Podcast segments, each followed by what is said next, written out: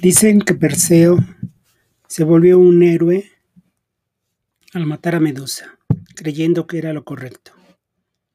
Medusa debía morir por volver a los hombres en piedra con su mirada. Y quizás tenía razón, pero ¿y si Medusa no hubiera sido violada y castigada por otra mujer?